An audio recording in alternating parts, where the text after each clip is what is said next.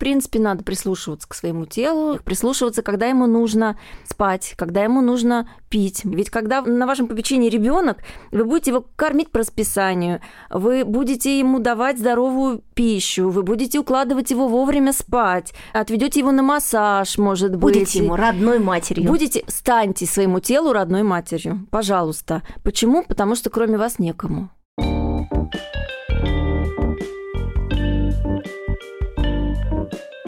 Здравствуйте! Это подкаст 45+. Подкаст для современных женщин, которые собираются жить лет так примерно 100. Сейчас находятся где-то в середине пути. Я ведущая проекта Юлия Зинкевич. И у меня в гостях сегодня Елена Севкова, шеф-редактор сайта psychologist.ru. Лен, привет! Привет, Юль! Я очень рада, что ты пришла ко мне сегодня, потому что мы собираемся поговорить на тему, которая, мне кажется, волнует каждую из нас.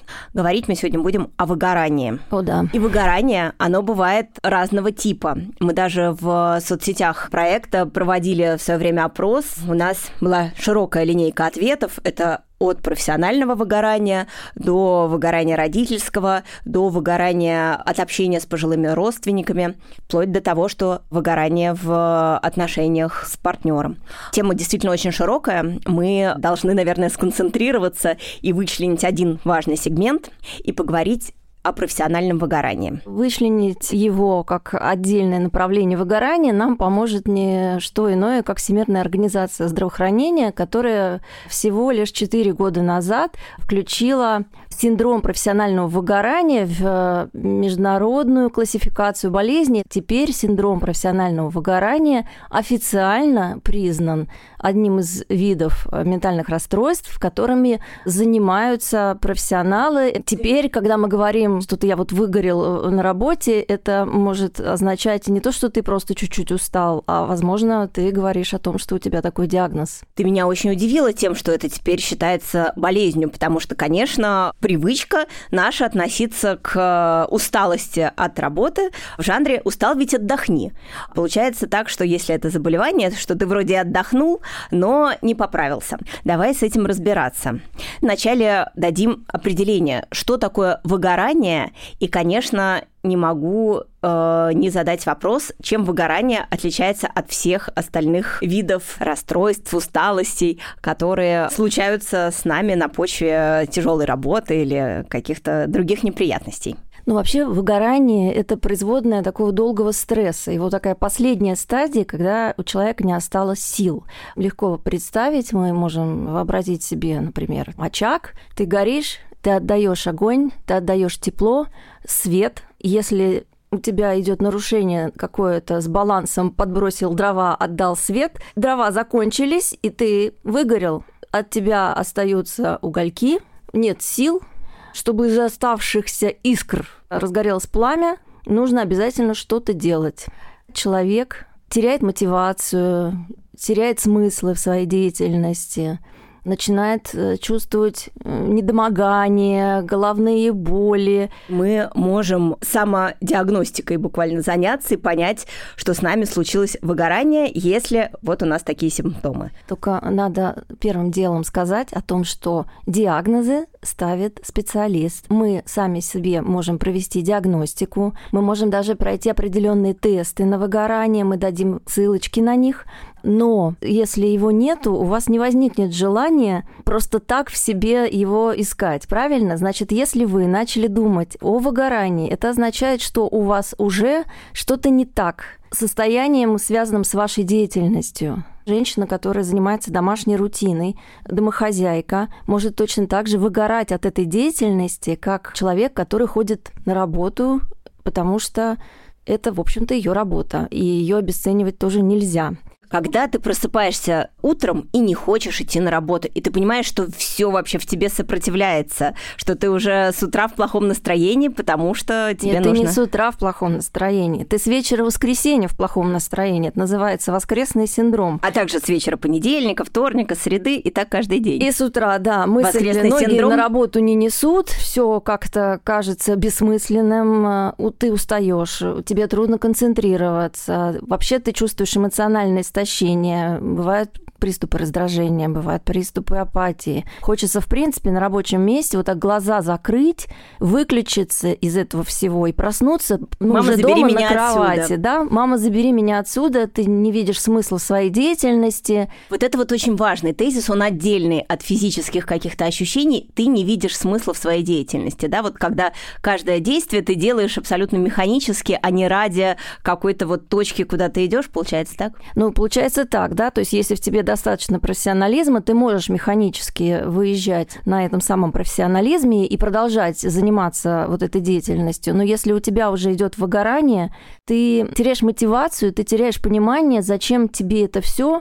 Тебе может казаться, что вся эта деятельность в принципе какая-то бестолковая, не нужна ни тебе, ни человечеству в целом. Это истощает. У каждого из нас есть система ценностей. Выгорание может произойти тогда, когда ваша деятельность не соответствует вашим личностным особенностям человек склонный к какой-то живой работе, к активности, к общению с людьми, если его запереть э, в офисе и заставить долго нудно сводить цифры, может выгореть от того, что эта работа ну, никак не совпадает с его темпераментом.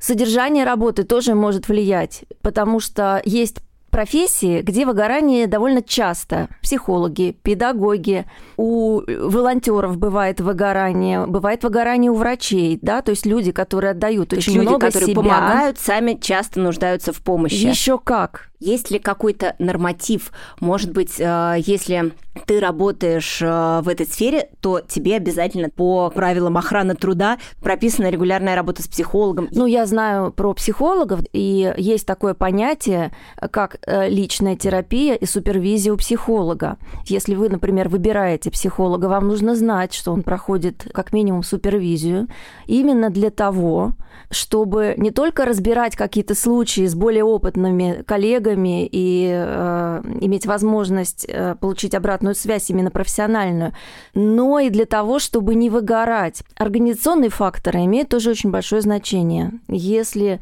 вам приходится сложно сосредотачиваться в очень шумном open space, вы устаете.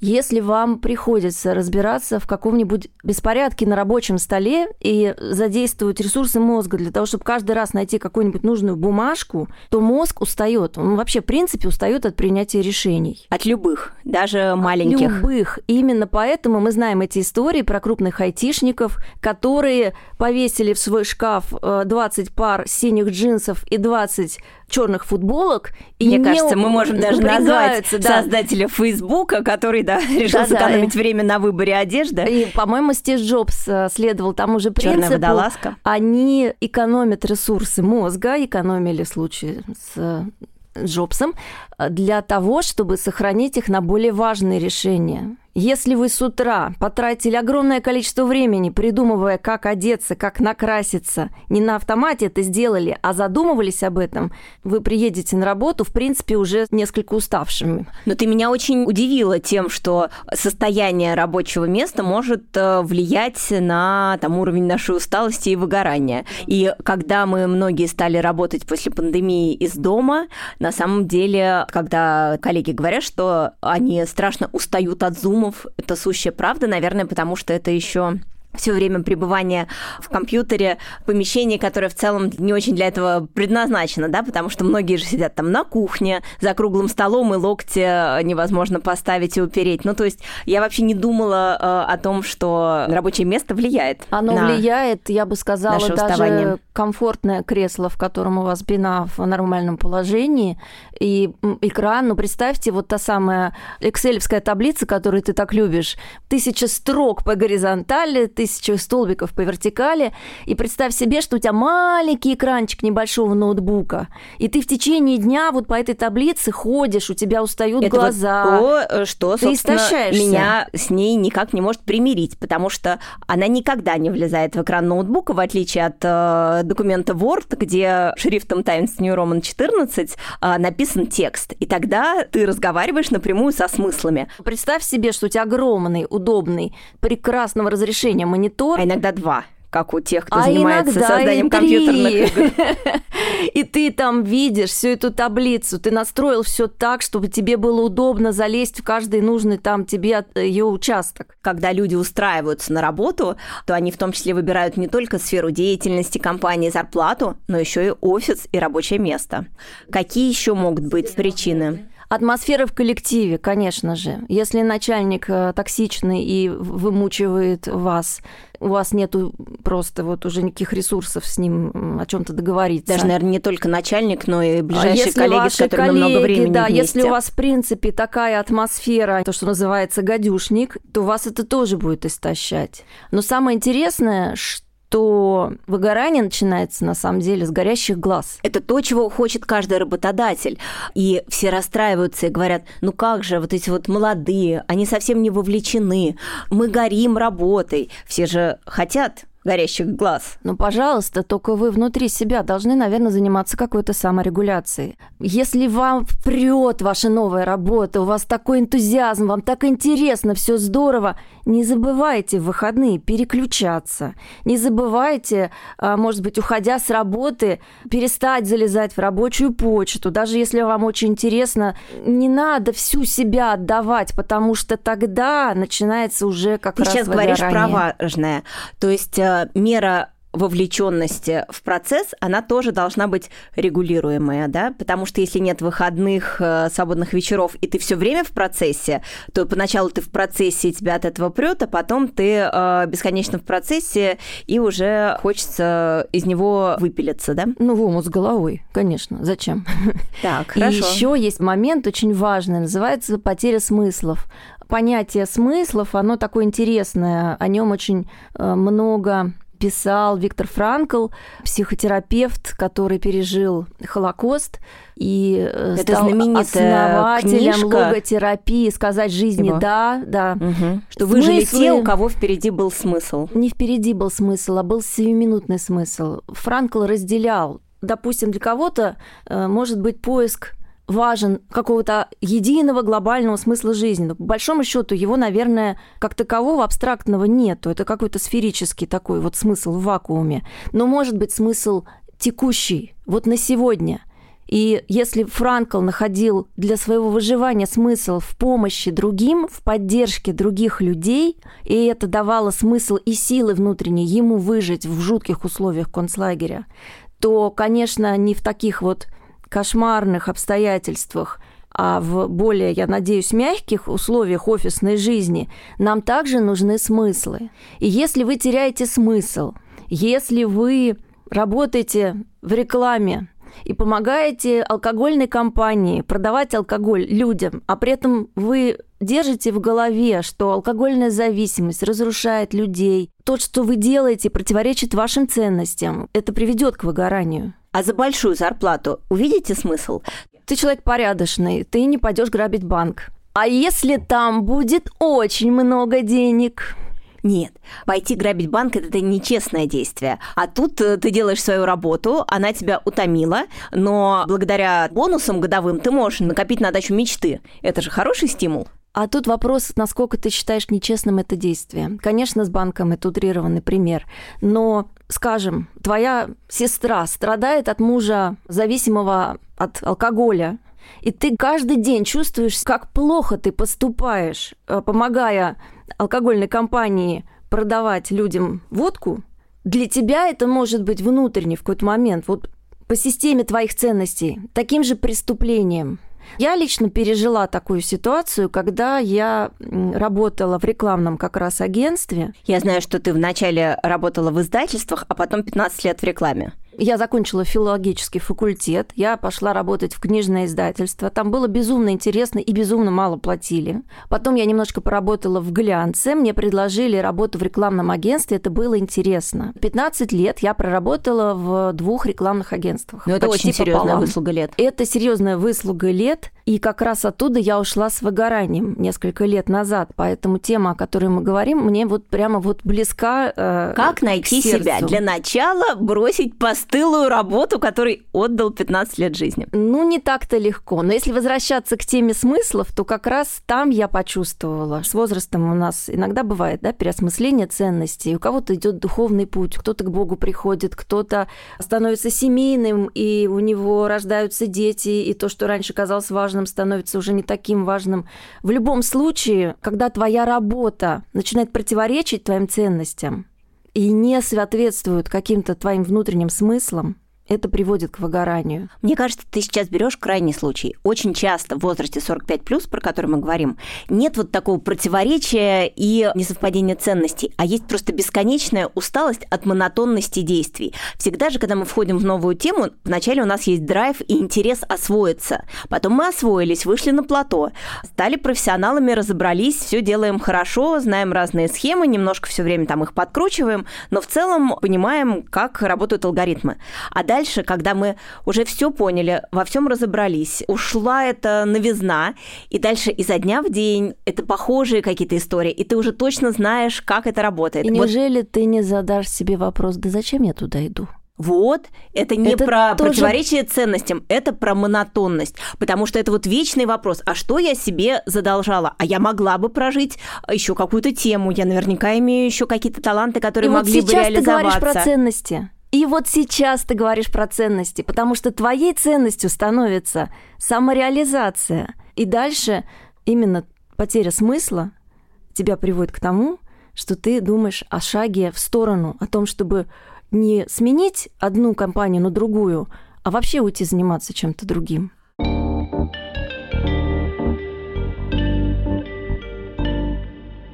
Когда мы говорили с Аленой Владимирской про работу для женщин 45+, два тезиса показались мне важными. Во-первых, то, что мы стали жить дольше, и сейчас вообще абсолютная норма 2-3 раза за жизнь сменить кардинально сферу деятельности – и еще интересный тезис про то, что много сейчас людей после 45 как раз э, пробуют новое. И есть такая тема, что уже оказавшись в статусе условно наставника, действительно хорошо освоившись в профессии, люди среднего возраста выходят в консалтинг, в преподавание, в какое-то такое частное предпринимательство. Многие через пару лет возвращаются, потому что понимают, что усилий надо прикладывать намного больше, когда ты сам за себя для такого же выхлопа. Многие возвращаются через через пару лет попробовав, но кто-то не возвращается. Вот. Но хорошая новость в том, что действительно в связи с тем, что мы сейчас примерно в середине пути, мы можем еще там лет 25 активно заниматься какой-то деятельностью, и если по состоянию на сейчас нам не очень нравится то, чем мы заняты, то еще э, у нас э, все шансы перепридумать эту тему. Главное вовремя отловить момент, потому что, может быть, уже поздно что-то предпринимать, может быть, уже нужно медикаментозное вмешательство в выгорания, что так как это действительно уже теперь медицинский диагноз, у него есть стадии. Давай поймем вообще, какие стадии у выгорания и как его вовремя отловить, чтобы превентивные меры совершить. Да, это очень важно. И, кстати, э, о медикаментозном вмешательстве надо понимать, что выгорание медикаментами не лечится. Но депрессия, которая выгоранию может сопутствовать, или какие-то другие, может быть, тревожные расстройства, да, сопутствовать выгоранию, они уже включают психофармакологическое воздействие, естественно, назначенное врачом. В первую очередь важно понимать стадии выгорания. Оно не бывает так с нуля. Вот вчера у тебя горящие глаза – а сегодня ноги не несут на работу. Давайте рассмотрим четыре этапа. Начинается все с энтузиазма. Вот тут э, прямо у меня какой-то системный сбой. Но энтузиазм же может совсем даже и не привести к выгоранию. Энтузиазм Нет. иногда может быть как раз топливом для того, чтобы проект раскачался. Обязательно. Может быть, а может не быть. То есть может энтузиазм быть, в целом-то вещь неплохая. С каждого из этих, из этих этапов ты можешь срулить и прекрасненько существовать без выгорания. Просто с последних уже тяжелее. Но первый этап наличия энтузиазма совершенно не означает, что ты уже на пути к выгоранию. Но его важно упомянуть, потому что когда у тебя такой энтузиазм, что ты полностью себя посвятил этой деятельности и забыл э, восстанавливать ресурс, дровишки подкидывать в свой очаг, после этого будут следующие стадии выгорания если ты себя не подпитываешь. Это самый первый этап выгорания. Вот как раз на этом моменте уже пора задуматься.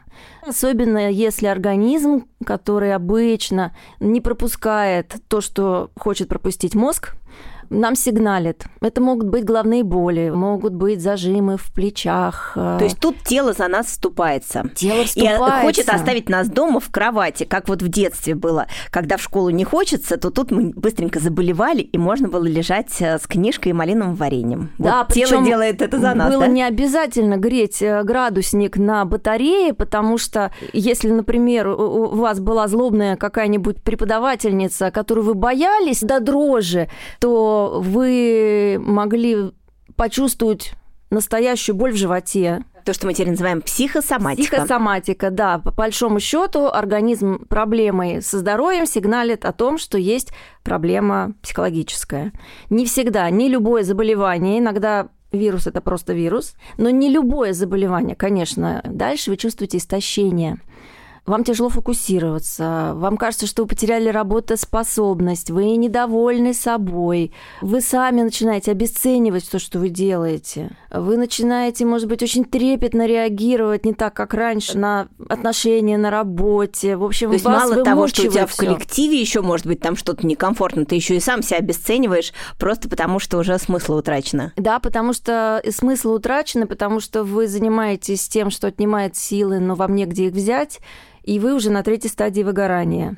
Все сложнее и сложнее себя заставить пойти на работу. Вы недовольны собой. Вам кажется, что все вокруг недовольны вами и видят, что вы как-то вот не так работаете. Вам трудно сфокусироваться на вашей деятельности. И последняя стадия – это уже стадия отчаяния. На этом этапе нужна помощь. Работоспособность очень сильно теряется. У человека могут начаться панические атаки на работе. Может начаться там истерика из-за какой-то мелкой ерунды, просто когда человек просто плачет и понимает, и что не может, он не, не может остановиться, и он ненавидит вот это вот рабочее свое место, и он ненавидит то, что он делает, и он чувствует какое-то совершенное отчаяние. В отчаянии же всегда есть беспомощность, да. И вот очень важно, конечно, не доходить до этой стадии. Наверное, могут быть и иные реакции, озлобленность какая-нибудь, когда человек начинает огрызаться. Это... Он не плачет, а просто его там все бесят, это и еще он дает это понять. Второй, на усталости и раздражительности будет эта озлобленность. В злобе всегда есть энергия, а в отчаянии энергии мало, а выгорание – это про потерю энергии. Я так понимаю, что из точки выгорания ты, не имея сил, не можешь сделать следующий шаг, да? Для того, чтобы вообще этот э, порочный круг прервать, тебе хорошо бы выйти из э, системы. Мы когда разговаривали про твою историю про то, как ты проживала выгорание, я помню э, твою ремарку, что у тебя были приглашения на собеседование, но не было сил туда дойти, да? Да, я как раз могу сказать, что я все стадии прожила и очень хорошо помню, как это было. К сожалению, на этапе усталости, раздражительности и даже истощения я заставляла себя еще заниматься этой работой, придумывать какую-то рекламу, выжимая из себя еще капельку там этого самого креатива и так далее. То есть вроде бы понимала, видела, что организм мой уже сигналит проблемами со здоровьем, но тем не менее продолжала э, выезжала колоться, но есть кактусы. Да, выезжала я на профессионализме, я, конечно, уже э, к этому моменту могла многое делать, ну не то чтобы не вовлекаясь, но в общем-то просто даже через силу. В конечном счете это привело к тому, что у меня на работе была паническая атака, я просто встала и... Вопрос дилетанта. Что такое паническая атака? Я ага. выражение такое знаю, а как это выглядит, я не представляю. Ну, условно говоря, ваш организм вдруг выдает вам такую реакцию, как будто вы переживаете прямо сейчас сильный страх. Если вас на ровном месте очень сильно испугать, у вас будет учащенное сердцебиение, вас может бросить э, в пот, вы можете начать э, задыхаться, у вас могут напрячься мышцы от выброса адреналина. Переживание панической атаки похоже э, на это состояние, только вас вот прямо сейчас ничто ужасное не испугало, но случился какой-то триггер. Вот, например, в очередной раз просто ваш начальник э, сказал, угадай, что я хочу, и сделай, но я заранее знаю, что а сделаешь не все то. опустилось и упало. И вдруг ты понимаешь, что у тебя бьется сердце, у тебя, ну, может быть, испарено, у тебя сбилось дыхание. Люди, часто впервые с этим столкнувшись, так пугаются, думают, что это сердечный приступ и боятся самой панической атаки. Страх на страх, и человек думает, что он уже ну, просто умирает. Может, Такое анекдот тоже в бывает. тему расскажу? Да. У меня был очень тяжелый проект весной. Для того, чтобы как-то себя успокоить перед переговорами, я думала, ну, надо принять какое-нибудь э, лекарство, которое выравнивает вот эмоциональный фон. И мне подруги все насоветовали одно, второе, третье. И лучшая подруга говорит, вот это лекарство не имеет привыкания, не имеет побочки, но помогает практически сразу. Прими его. Я один раз приняла перед переговорами, сижу в зуме, понимаю, что у меня прям вот ощущение физическое, что у меня волосы встают дыбом. Меня покалывает кожа головы, я думаю, боже, наверное, со мной что-то не так, наверное, на той стороне вот какая-то вот такая вот энергия отрицательная, вот у нас нет консенсуса, и вот мы сошлись там в каком-то таком батле, и вот, наверное, это именно происходит от того, что на другой э, стороне вот люди, которые сейчас ко мне не расположены. И вот абсолютно физическое ощущение, что руки дрожат, волосы дыбом, не помогло успокоительное лекарство. Я думаю, ну ладно, может быть, накопительный у него эффект. На следующие переговоры собираюсь, опять принимаю это лекарство. Ровно те же ощущения. Я думаю, ну все, дело плохо. Подозреваю, что там мою куклу Вуду колят иголками. Казалось, у меня дикая аллергическая реакция на это лекарство. Это стало понятно на третий раз, потому что с таким же временным промежутком а, абсолютно были одинаковые реакции. Ну и все, и перестал я его принимать, и все наладилось. И тут вот, поправляя очки, я подниму указательный палец и скажу никакого самолечения. Отправляйтесь к специалисту, если у вас э, есть потребность регулировать эмоциональный фон, если вы чувствуете, что у вас, возможно, депрессия на фоне выгорания или еще что-нибудь, или повышенная тревожность, сходите к доктору, который поможет подобрать лекарства.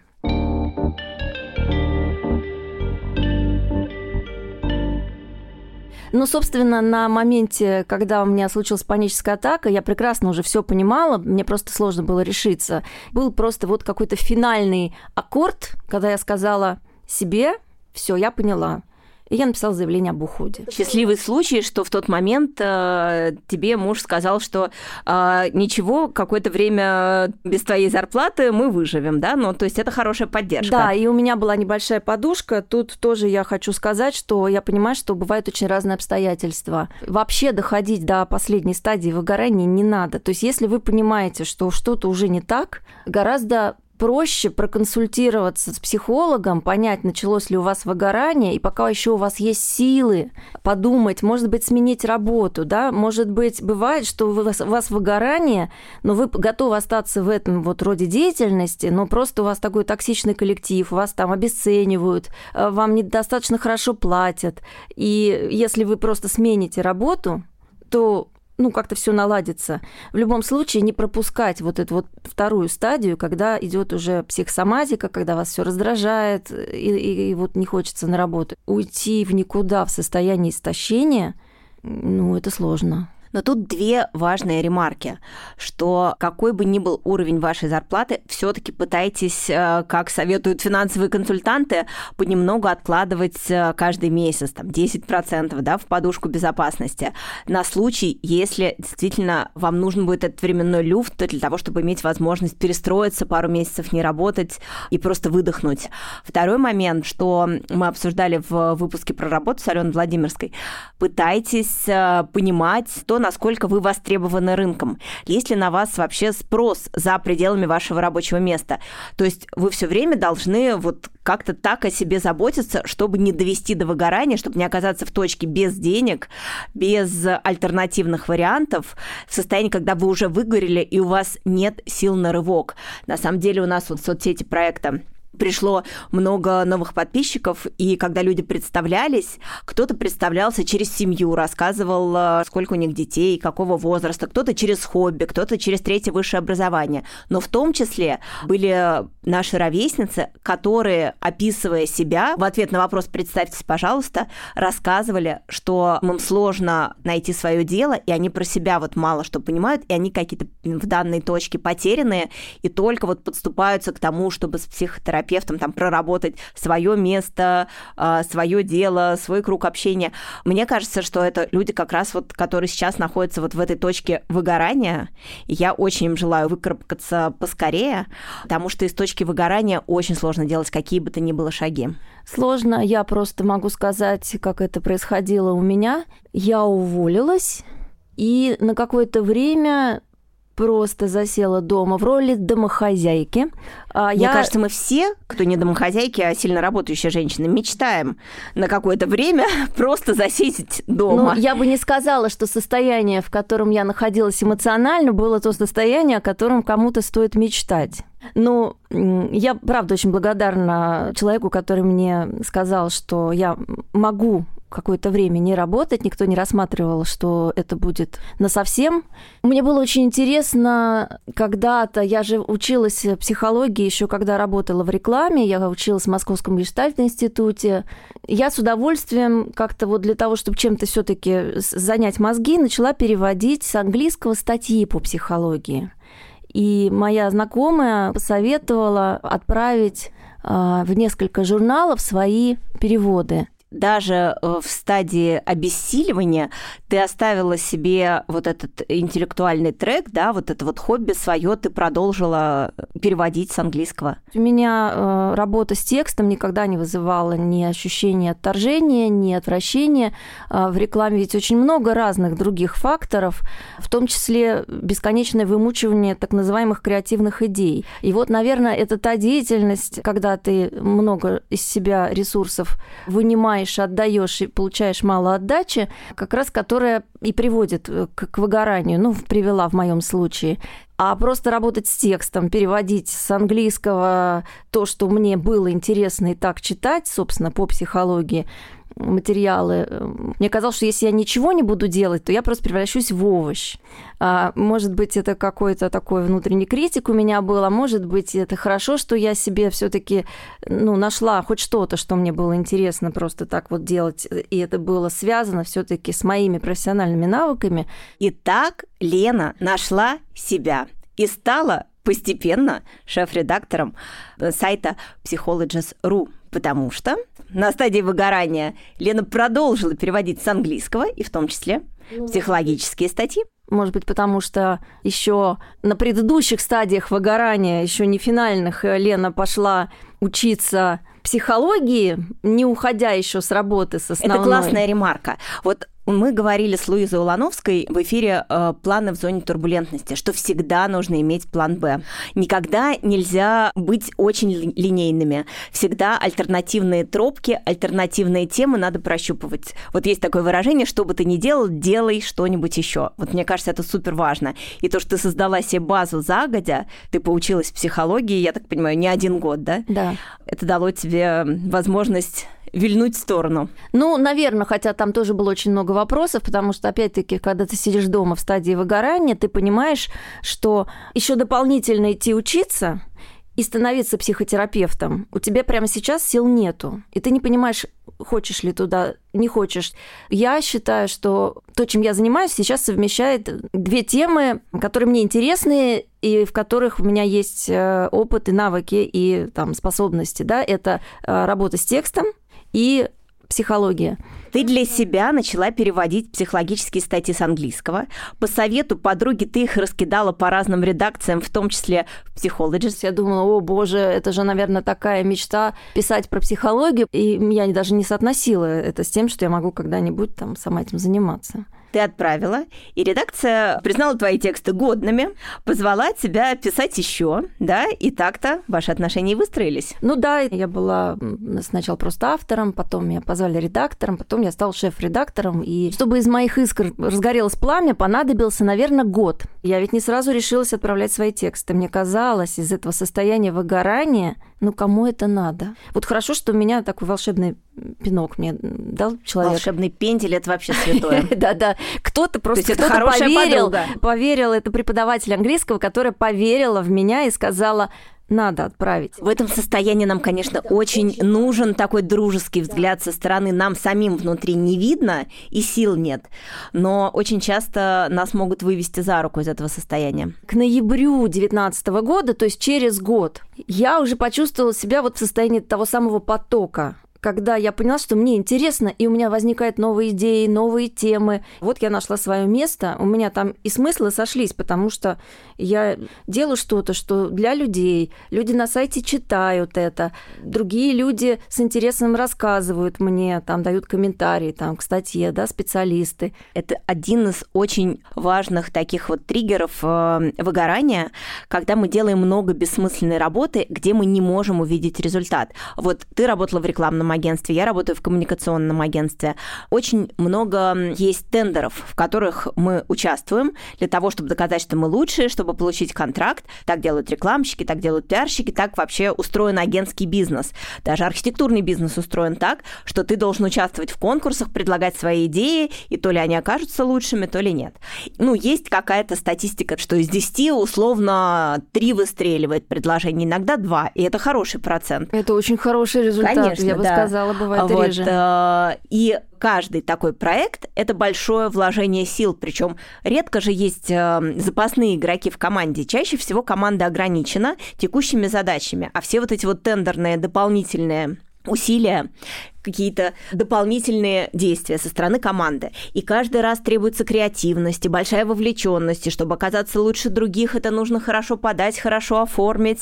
Ты бесконечно свой вот интеллектуальный ресурс в это инвестируешь. И когда раз за разом там выбирают не тебя, а ресурс потрачен, а чаще всего это вообще еще и неоплачиваемая работа, потому что ты бьешься за возможность получить контракт. Это очень часто обескураживает в том числе. Но это один из примеров. Но вот когда деятельность твоя не оценена, есть же еще такая практика, что не всегда маркетинговые отделы внутри компании считают нужным вообще ответить, сказать, еще да, спасибо большое, не, но мы выбрали не связь. вас. То есть есть вообще такая тема, что ты потом еще должен бегать, чтобы получить хоть какой-то ответ, или вообще его никогда не получить. Тогда ты вообще не понимаешь, а зачем зачем ты тратишь свою драгоценную жизнь на вот это вот все.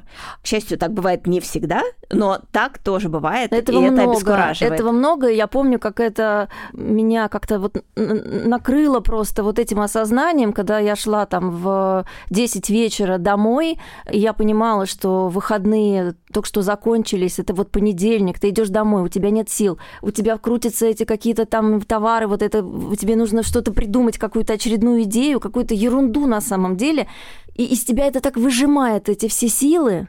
Почему ты отдаешь столько времени своей жизни? Тебя дергают. Это же нарушение границ, как правило. Когда выходные тебе могут что-то написать, могут дернуть из отпуска.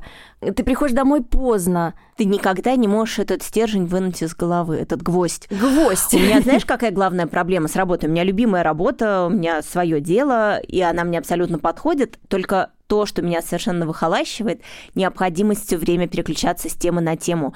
Это просто мое guilty pleasure погрузиться в какую-то тему и долго и последовательно, выстроив стратегию, идти и приходить э, с клиентом, с проектом к результату. Тогда я абсолютно счастливая, я могу пощупать э, то, что стало результатом э, моих усилий, но в течение дня, в связи с тем, что я присматриваю за довольно большим количеством проектов внутри агентства, я должна поговорить с коллегами нужно, чтобы они об меня подумали или дать им какую-то подсказку на их э, задачах мне нужно там подключиться к зуму, э, чтобы там послушать и дать взгляд со стороны, или мне нужно сесть и расписать программу самой. И вот то, что у меня за день происходит 10-12 переключений, вот это то, что совершенно вообще меня истончает. И это то, э, о чем мы говорили в начале, когда вспоминали о том, что мозг устает от принятия решений. И мозг, конечно, устает от бесконечного переключения. Очень важно выстраивать по возможности, конечно, такой план себе, да, в котором Иерархию будет меньше... важного. Вот знаешь, как я придумала прием? Я не знаю, насколько это научный прием, психологи его рекомендуют или что, но где-то я вот прочитала такую подсказку, чуть ли не в нашем канале в комментариях написала одна из э, подписчиц, что она решила, у нее будет одно главное дело дня. Масштаб этого дела, он может варьироваться. Это может быть, правда, большое дело или, э, может, не очень большое, но вот одно главное. Вот так вот расставлены приоритеты, что вот это дело ты сделаешь точно. До конца ли ты доделаешь все остальные дела, есть вопросики. Но вот фокус вот в первую очередь на важнейшем деле дня. Это может быть поход в ГАИ или это может быть э, там большая стратегия для клиента, ее там репетиция, оттачивание формулировок и так далее. Мне это очень помогает. Я прям пишу себе в блокноте, когда план дня, я выделяю вот тему, что сегодня вот это дело я точно сделаю, и я знаю, что я ему отдаюсь. Все остальные дела я тоже там запускаю, но, возможно, они будут важнейшими завтра. Вот э, я не знаю, как называются эти вещества, которые в нас э, вырабатываются, но ты вот э, как себя по голове погладил, вот испытал угу. удовлетворение, когда ты вот эту главную галочку поставил. Вот хороший, кстати, момент, теория каких-то шагов, и в том числе маленьких шагов, когда ты себя гладишь по голове за то, что ты что-то сделал, это как раз один из способов, как справляться с выгоранием. Наверное, выгорание, как и любой жизненный кризис, который мы так или иначе все равно когда-то проходим несколько раз в жизни, мы проходим какие-то большие кризисы. Вот это такой кризис, который которые для начала нужно принять. И если ты, не дай бог, уже дошел до конца, это тоже надо принять как момент своего бессилия. Ты меня очень заинтересовала подходом, что кризис – это возможность переосмысления вообще себя, своего места, своих ценностей. Никогда не смотрела под этим углом на кризис. Ну, вообще мы развиваемся через кризисы. Ребенок, проходя определенные стадии да, развития возрастного, именно через возрастные кризисы переходит на следующую стадию самостоятельности, обретения каких-то навыков, психического развития и так далее. То есть это те стенки, в которые мы упираемся, и нам надо найти лестницу, чтобы подняться на этаж ну, выше. Я бы сказала, что, наверное, это такой вот момент, когда мы сталкиваемся со своей и слабостью, и с поисками своих ресурсов. И хорошо бы, конечно, в идеале, если бы в этот момент мы смогли о себе позаботиться. Ну, собственно, это нас подводит к теме, что делать при выгорании.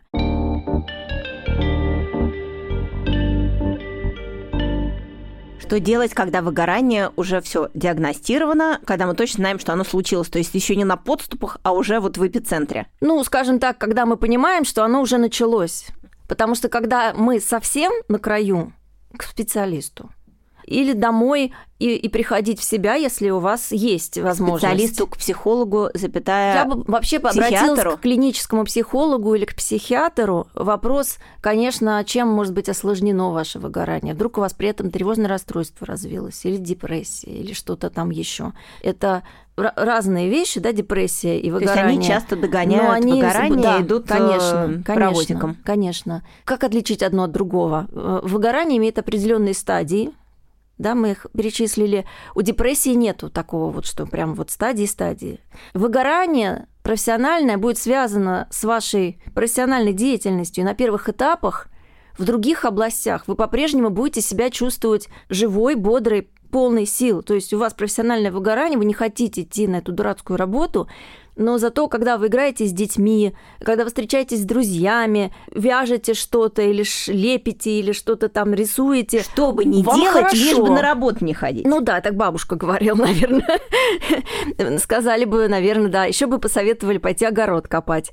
А, ну, вот. есть такая тема, да, и мы с тобой обсуждали, да. что вообще копаться в земле и э, спускать усталость в землю это вообще хороший прием. Ну, если тебя это радует. То есть, если ты любишь покопаться в земле и цветочки сажать, замечательно. И в этот момент, если у тебя нет депрессии, а только профессиональное выгорание, тебя это будет радовать.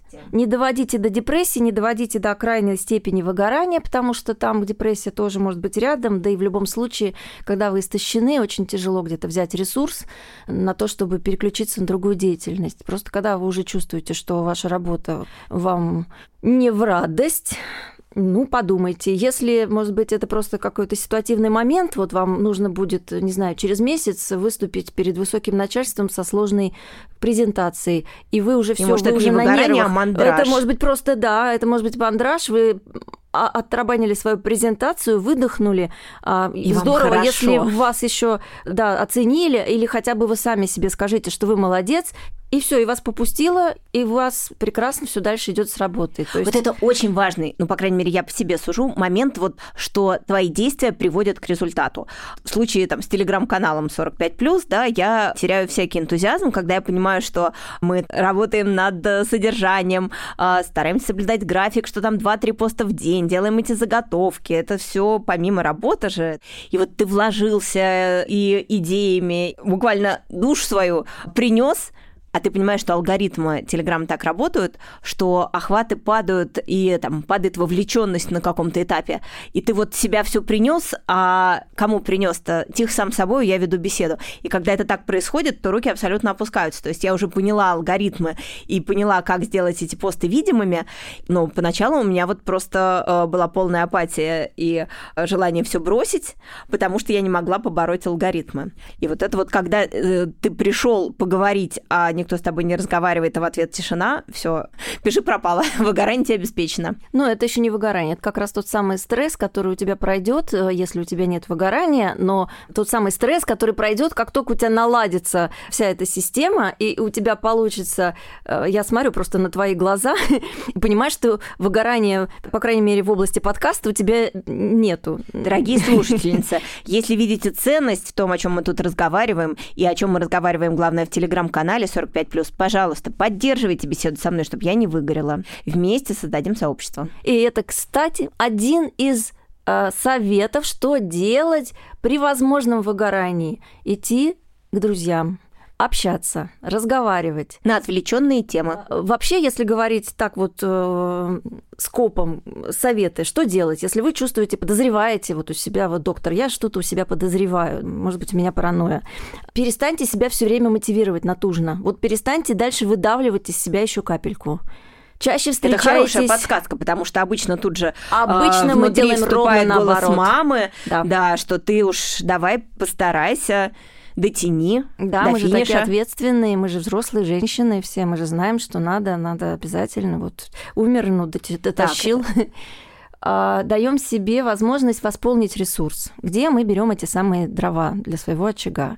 Мы встречаемся в нерабочей обстановке с друзьями, мы о чем-то разговариваем. Может быть, нам хочется поделиться как раз э, вот этой вот своей болью, и есть возможность с кем-то, кто вас выслушает сочувственно, да?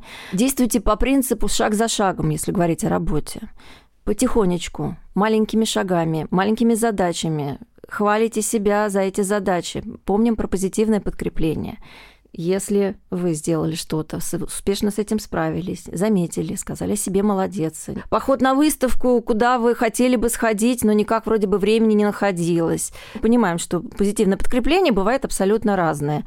Ну и в принципе, что касается прогулок, это must-have. А Если вы не занимаетесь спортом, Просто ходите гулять час в день. В принципе, надо прислушиваться к своему телу, прислушиваться, когда ему нужно спать, когда ему нужно пить. Ведь когда на вашем попечении ребенок, вы будете его кормить по расписанию, вы будете ему давать здоровую пищу, вы будете укладывать его вовремя спать, отведете его на массаж, может быть. Будете ему родной матерью. Будете, станьте своему телу родной матерью, пожалуйста. Почему? Потому что кроме вас некому. И еще все очень много советуют, э, какие-то дыхательные практики, их миллион, на нашем сайте тоже можно найти статьи там по разным дыхательным практикам, это на самом деле очень важно. Если вы там носите часы с, со всякими прибамбасами и приложениями, там всегда есть э, какое-нибудь приложение из серии «Осознанность», которое будет вам напоминать каждый час, например, по две минуты дышать, Ты мне вчера рассказала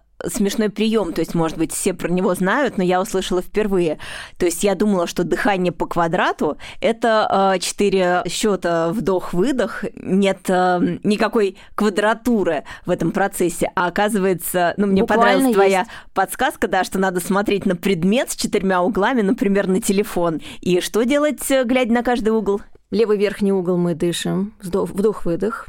Переводим взгляд правый верхний вдох-выдох вниз, нижний правый вдох-выдох, налево вдох-выдох. Продышали что все четыре угла. делаем? Что это Сейчас нам дало? мы переключаем мозг. Плюс мы э, сосредотачиваем внимание на дыхании. А мозг так устроен, что он все-таки на чем-то одном будет сильнее сосредоточен, чем на другом. И мы переключаемся, во-первых, со всех этих рабочих сумасшедших дел вот прямо сейчас на дыхание. Во-вторых, регулируя дыхание спокойно, ровно, мы помогаем себе успокоиться, ведь это же не одноразовая процедура, можно так вот, вот 10 минут дых, дышать вот по квадрату, да, это может быть отличная медитативная практика для того, чтобы успокаиваться. Что я слышу в наборе твоих подсказок? Что почувствовали признаки выгорания, начните с тела. Нет, я бы не сказала. Я думаю, что это все индивидуально. Бывают люди, у которых очень хорошо, да, э, с, например, там с телом, но они пропускают сигналы мозга о том, что он устал, ну, потому что у них очень сильное, допустим, должествование. Я должен, я обязан. Перфекционизм тоже путь к выгоранию. конечно. все таки индивидуально. А потом, ну как, мы же мозг и тело, суть э, единый какой-то комплекс, правильно? Поэтому хорошо бы, конечно, слушать и мысли, и чувства, и физическое свое состояние. Я поделюсь упражнением, в оригинале оно называется «Санаторий депрессии», и я его услышала у Такой нарративного, нейминг. да, нарративного практика Дарьи Кутузовой. Она предлагает это записывать. Может быть, захочется это нарисовать. И плюньте, пожалуйста, на качество рисунка. Вы не идете и не несете это все в галерею. Ой, какой вчера мем прекрасный прочитала. Пришел человек на выставку современного искусства, принес с собой камень, поставил его посреди зала. Через пять минут восемь человек вокруг стояли. Вот-вот, это такая ремарка в сторону, развеселить людей. Но на самом деле тут вот выключить внутреннего перфекциониста. В общем, можете, если у вас хорошее воображение, визуализировать. Я вот визуализировала просто вот в голове. Постройте санаторий для своей депрессии. В данном случае постройте санаторий для своего выгорания. Отправьте Где? его туда, отправьте изолируйте. его туда, отправьте вот это состояние, но не выгоните его, потому что так вы его от себя, как бы получается, э, пытаетесь оторвать, но оно уже в вас есть. Поэтому вместе с ним попробуйте отправиться в какое-то место, которое будет супер санаторием. Вообразите, может быть, это берег моря, может быть, это горы, может быть, это лес, может быть, это дом на дереве, может быть, это дом на колесах, если вдруг вам кажется, что это прикольно, и вы на нем все время путешествуете. Представьте какое-то помещение, что снаружи, какие цветы растут вокруг, э, какие растения есть, есть ли у вас там какое-то животное, какие вы делаете процедуры, как выглядит э, ваше окно, какой вид из окна постройте себе вот это вот внутренний санаторий для своей усталости, для своего выгорания, и пусть оно побудет там, в этом ресурсном месте. То есть мы это представили у себя в голове и не пытаемся э, какие-нибудь пилюльки своему состоянию прописать, а просто э, пытаемся переключиться. Мы позволяем ему там быть. Мы можем возвращаться, если это ваш внутренний образ какой-то, и вы его или написали, или нарисовали, и вы можете его воссоздавать потом. Вы можете на работе, когда вот совсем устаете, туда прятаться. Все, вы ушли, вы ушли в санаторию. И, конечно, стоит помнить про колесо баланса. Потому что если вы начинаете подозревать у себя выгорание, это значит, что вы уже, наверное, как-то перегружены, наверное, этой своей работой, усталостью эмоциональное от общения на работе.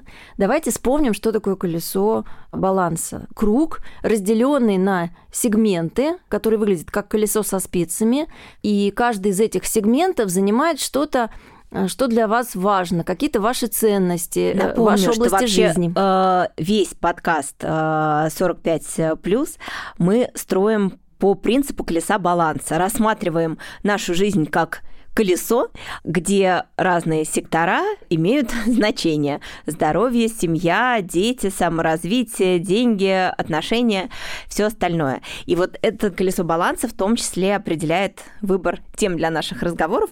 И мы сейчас вспомнили про колесо баланса, потому что потому что оно помогает очень наглядно увидеть тот самый дисбаланс, где у вас слишком много занимает работа, потому что когда вы его рисуете, хорошо бы нарисовать пропорционально, сколько вот сейчас, вот на сегодня в вашей жизни а, занимает работа, не знаю, личная жизнь, хобби, а, какое-то забота о здоровье, вот то, что вам важно, наполняет вашу жизнь, в каких это вот все пропорциях. И если вы вдруг понимаете, что вы рисуете работу, ну, какой-то очень большим сегментом, но таким большим, что на остальное остается мало а, времени и сил. Вот перед глазами у вас картинка, которая говорит, должно быть больше времени на это.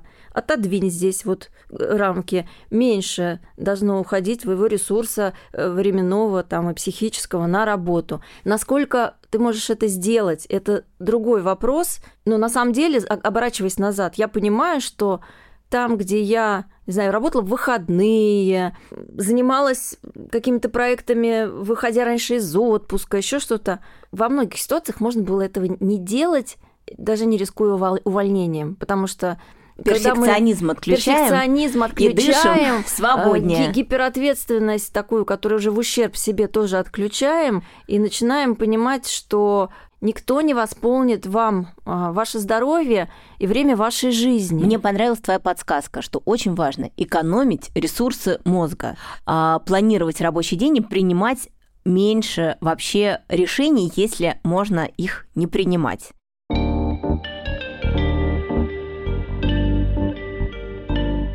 Подходим э, к трем полезным советам, как не выгореть.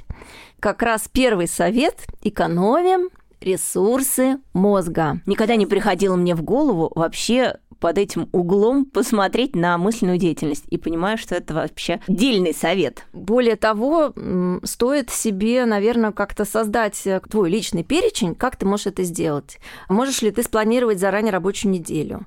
Ты применяешь вот это интересное правило, да, когда у тебя каждый день а, какое-то одно дело ведущее, да, и фокус на нем. Мне помогло, да. Важно структурировать свой рабочий день, избавить себя от необходимости лишний раз что-то выбирать. Хорошая подсказка лишнее. список ключевых дел написать с вечера.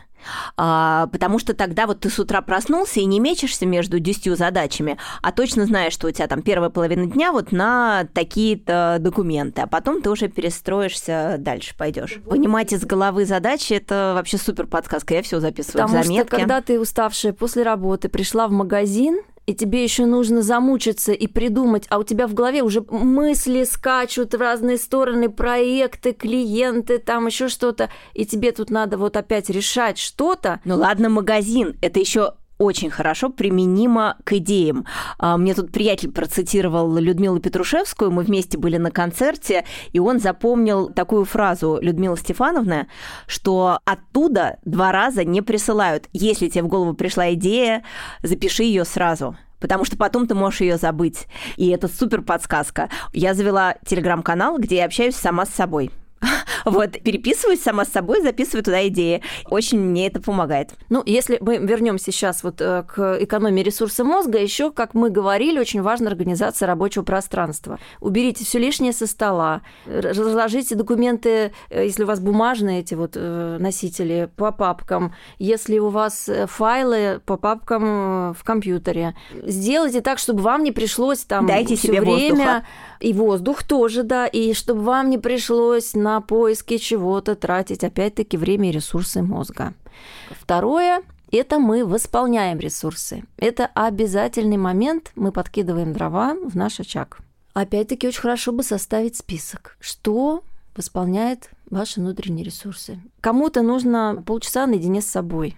Помните анекдот прекрасный про маму, которая... Получив... Булочки ела. Да, булочки ела, да. Хороший анекдот, это... давай расскажем. Да, давай расскажем. Еврейская мама с большим количеством детей, замученная регулярной рутиной, пошла к Равину спросить вообще, как быть, потому что ее ресурсы заканчиваются. На что э, Равин ей посоветовал э, выделять время для себя, закрывать дверь и не реагировать ни на какие детские просьбы, там, в течение определенного времени. И когда однажды дети нарушили запрет открывать ту самую дверь и увидели маму, сидящую за столом с большой там сладкой плюшкой, спросили, мама, как же так? Ты же хорошая мама, почему вообще Что эти плюшки делаешь? не нам, а тебе?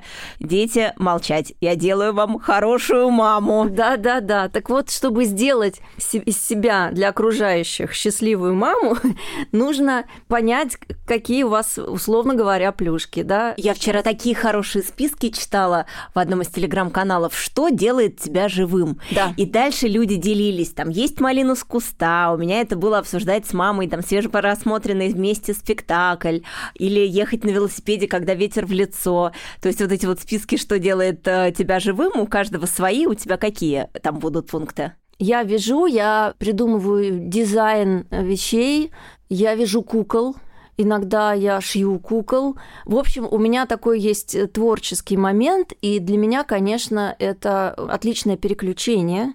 И третий совет, э, мы уже о нем говорили, мы заботимся о теле. Мы становимся себе родной матерью. Мы обязательно следим за качеством сна, за его длительностью. Мы прямо вот убираем планшет с очередной серии сериала, потому что мы ложимся спать лучше. Вот эти лишние там 45 минут 50 вечером мы поспим. Нам надо восполнить этот ресурс, если мы устали, да, если мы истощены практически. Гуляем, может быть, ходим в бассейн. Я получила прекрасный совет в свое время от невролога. Именно как раз будучи в состоянии выгорания, рассказывая о том, что вот у меня тут болит, и там болит, и все, и голова болит. Сухая щетка, щетиной утром Массаж. просыпаешься, и от кончиков пальцев вот так вот по рукам к центру, от кончиков пальцев ног по ногам к центру ты разгоняешь кровь мягкими нежными движениями. Я тоже люблю этот прием. Я его запомнила из какого-то детокс-курса. И когда действительно э, с жесткой щетиной вот такая вот щетка на длинной деревянной ручке, и ты можешь дотянуться там от макушки до пяток и, э, И правда, вот себе ощущение заодно, да. себя в теле нам на пользу. Мы едим нормально, мы следим очень сильно за э, режимом дня, если надо, тоже прям ставим себе напоминалки и не перебарщиваем со стимуляторами. Если вот это важно, да, потому что это же частая история кофе? дотянуть на кофе. нет, не И надо. на сигаретах. Не надо. Ну, посмотрите, ну, подумайте. Ну, правда, может быть, ну, вы поспите несколько часов э, в выходной день днем или будете выстраивать расписание так, чтобы раньше ложиться, а кофе отложите.